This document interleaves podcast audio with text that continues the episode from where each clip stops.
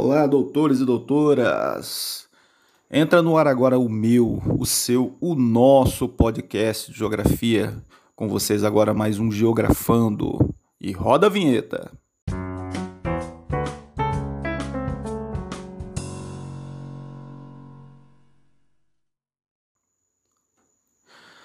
Doutores doutoras, vamos entrar agora no item ou na apostila 18.0. Espero que vocês estejam baixando esse material, por favor, né? Dando aquela olhadinha, fazendo as atividades para a gente dialogar legal. O que, que fala a apostila 18.0? Nós vamos trabalhar agora com campo, meus queridos. Campo, mais especificamente produção, terra e trabalho. Nós vamos ter mais ou menos duas apostilas falando sobre isso. Mas, professor, o que, que a gente tem para falar sobre o campo? Tem um monte de coisa, ainda mais quando a gente considera que o Brasil é um país que tem é, entre as suas principais, seus principais produtos de exportação produtos agrícolas, né? Então, quando a gente bebe, por exemplo, um suco, a gente come um pão, né? Isso tudo vem da agricultura, não necessariamente de produtos que são plantados aqui no Brasil mas é, vem, vem da agricultura, que é o chamado setor, é um dos integrantes do chamado setor primário da economia, que aí representa pela agricultura, pecuária e o extrativismo, nesse caso vegetal, mineral e animal. Então, logo de cara aí no material vocês observam aí uma plantação de laranja, a cadeia produtiva que isso envolve, né? No 2 aí, o pessoal comercializando isso no mercado, o suco, né, que é chegado no supermercado. Então, nós temos aí uma situação que envolve é, os chamados alimentos in natura que a gente consome no nosso dia a dia, até os produtos que são transformados na chamada indústria alimentícia. Então, nós estamos falando de uma cadeia produtiva, meus amigos. Os chamados alimentos in natura, eles são transformados pela indústria, que realiza um processamento de produtos agrícolas, como por exemplo torrefação de café, pasteurização de leite, e fabrica diversos tipos de outros produtos, né, alimentos. E também a gente está falando aí nesse caso de produção de biocombustíveis, o álcool, por exemplo. O álcool é um produto que é bastante utilizado aqui no Brasil para transporte de carros, né? Bom, sem falar na própria produção de energia elétrica. E também tem a indústria têxtil, que é aquela indústria que transforma o algodão, o sisal em linho em tecido, né? faz fabricação de tecido. Além da indústria, o campo também ele integra um sistema de produção que interliga indústria, campo e também tem um sistema de transporte, né, a circulação de todo essas mercadorias. Então o cara que produz, por exemplo, a, o café ou então as hortaliças lá em Santa Maria de Etibá, você tem que ter um transporte para isso chegar no Ceasa e do Ceasa ser distribuído. Mesma coisa o café. O café ele é plantado, né? depois ele é transportado para uma torrefadora para arrear o café lá em Cariacica, lá para quem já foi para aqueles lados. Então, é o, a, as, os alimentos, a, a agricultura, ela integra uma extensa cadeia produtiva que é extremamente estratégica. Mas como que é feita essa produção? Eis a questão, né? Bom, a produção brasileira, a maior parte do que a gente come, que está na nossa mesa, vem da produção familiar, que é chamada de agricultura familiar. Professor, mas como é que é essa agricultura familiar? Principalmente você tem alguns detalhes que são importantes. O primeiro deles é é um tipo de agricultura que é feito aí sem uma grande quantidade de trabalhadores. Geralmente é a própria família que faz esse tipo de produção. Né? As contratações são poucas. Mas nem por isso ela é improdutiva, muito pelo contrário, ela é extremamente produtiva. E uma outra característica é é feito em pequenas e médias propriedades. É o que a gente chama de minifúndios, meus amigos. Tá? Professor, mas então quer dizer que a maior parte do que a gente come vem dessa agricultura familiar? Sim. Ela é extremamente estratégica. E ela necessita cada vez mais de incentivo, né? Porque se ah, esses agricultores começarem a produzir menos, o que, que acontece com o precinho dos alimentos? Dispara, meus amigos. É simples assim. Então, há uma perspectiva e tem que ter um olhar diferenciado para a agricultura, porque, como você pode ver, mesmo se as cidades não fazendo parte, não sendo a principal atividade econômica da, da, da, das áreas urbanas, como por exemplo aqui no município de Serra, nós necessitamos de alimentos e esses alimentos vêm do campo. Então, portanto, se o pessoal parar de produzir alimentos, produzir, ter uma, parar de produzir produtos agrícolas que nós comercializamos, que nós consumimos, né? Sim, quem é que vai produzir? Os preços vão disparar, porque isso vai ter que vir de fora do país. Então é extremamente estratégico.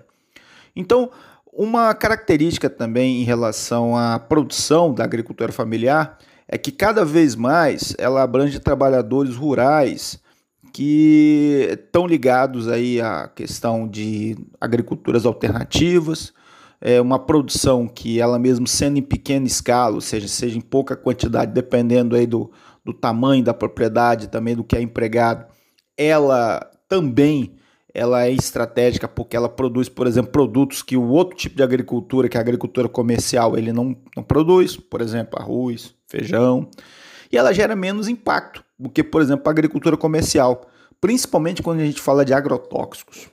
Meus amigos, agrotóxico é o veneno que bota lá para as espécies, para as pragas não, não acabarem com a produção. E isso causa mal até mesmo para nós, seres humanos, ao nós ingerirmos esse tipo de alimento contaminado. Bom, apesar, apesar da agricultura familiar ser a principal fornecedora de alimentos e de gerar até mais trabalho e renda, é, o trabalhador, o pequeno agricultor, ele é o que encontra maior dificuldade na produção, já pela falta de apoio, né, principalmente para manter esse pessoal no campo. Não é fácil né? Você tem, necessita de empréstimos, de uma série de, de equipamentos. Então, o objetivo do governo, né, quando a gente fala governo, tanto o governo federal quanto estadual e municipal, é facilitar o acesso, por exemplo, às terras aonde essas pessoas podem produzir e morar, incentivar o pessoal a ficar no campo, né? E principalmente da terra a quem realmente quer trabalhar.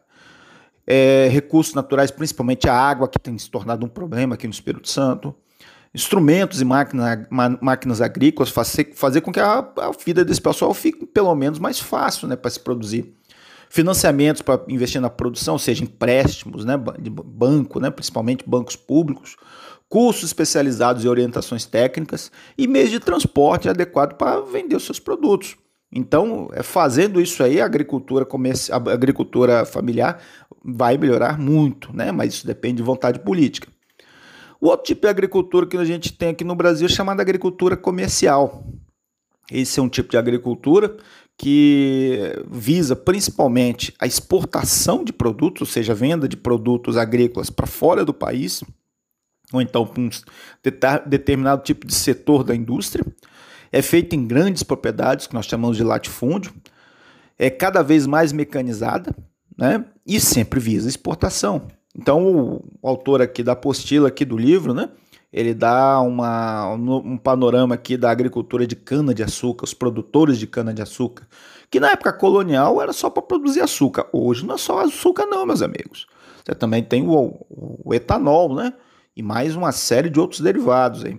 Então, esse tipo de agricultura integrada, não só a agricultura, mas também a pecuária integrada à indústria, e que visa a exportação, nós chamamos aí de agronegócio ou agrobusiness.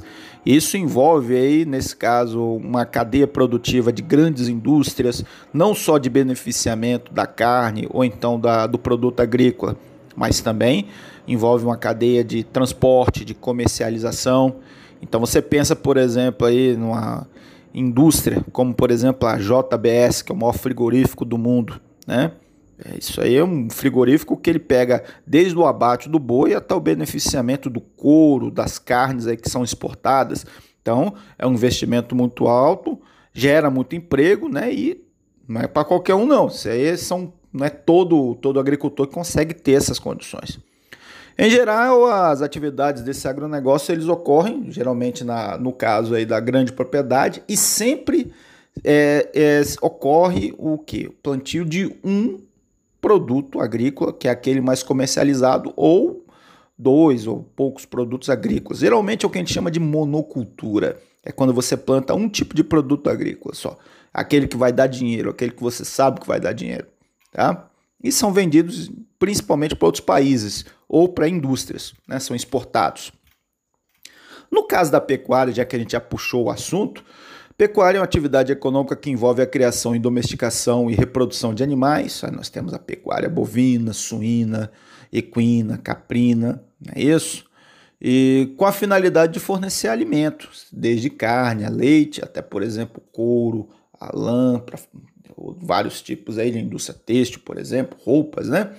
Então o autor aqui do livro ele traz algumas áreas de pecuária no centro-oeste, estados do Mato Grosso, Minas Gerais, região do Triângulo Mineiro, que é uma grande produtora de leite, São Paulo, né? E aí você tem, no caso da pecuária bovina, no caso da pecuária suína, sul do Brasil, o Paraná, por exemplo. Aqui tem um chama de detalhe para vocês, o livro não, não mostra, tem isso a Globo não mostra, mas isso aqui a gente vai ter que mostrar também aqui no livro, né? apesar do livro não estar tá mostrando. Aqui no Espírito Santo nós temos a maior produtora de ovos, a, maior, a cidade que mais produz ovos no Brasil, que é Santa Maria de Jetibá. É uma produção que supera inclusive a média nacional. Né? E, além da produção de, de ovos, você também tem a produção de corte que é feita lá, isso envolvendo aves. Né? Então, olha só, o autor aqui do livro destaca a pecuária bovina, né, que é uma das principais atividades do campo brasileiro. Até um tempo atrás, o Brasil tinha o segundo maior rebanho bovino do mundo. Professor, e qual é o primeiro? O primeiro é da Índia, meus amigos. E esse a gente não vai barrar nunca. Vocês sabem por quê? Porque lá não come carne de boi, né? De vaca. Boi, a vaca é um animal sagrado. Então, a gente nunca vai conseguir barrar isso. E a pecuária bovina, nesse caso, a gente utiliza para o corte, né? Seja, o abastecimento de carne, e a pecuária leiteira, a produção de leite, né? Que vem aumentando bastante. Então, para ter esse tipo de produção e principalmente para exportação, é, o autor aqui do livro ele lembra dos aspectos sanitários né, que você tem que ter, né, nesse caso, para poder exportar isso aí para a Europa, para os Estados Unidos, você tem um monte de exigências que esse pessoal faz lá para a carne e o leite poder chegar lá nos padrões que eles querem, né? Também tem a questão dos impactos ambientais, quando você faz um tipo de pecuária que, por exemplo, vai ter que desmatar, isso é um problema que a gente está tendo muito no Brasil, o avanço da pecuária, principalmente no norte e no centro-oeste é a partir do desmatamento. Então, ó, alô o pessoal do Instituto Chico Mendes, né, IBAMA, vamos fiscalizar, apesar a gente sabe das dificuldades, né, governo federal, vamos parar com esses, com esses incentivos aí para o pessoal ficar queimando as coisas, né? E o Brasil ele vem se destacando na produção não só de rebanho bovino, mas também do suíno, de aves, né? E aqui mostra um mapa né, das regiões aí aonde tem as maiores porcentagens aí de rebanho bovino. Então, meus amigos, é, eu vou ficando por aqui, né? Na próxima, próxima apostila a gente vai trabalhar com mais exatidão alguns os outros conceitos sobre o campo, né? Façam as atividades, porque senão, meus amigos, a vaca vai pro brejo.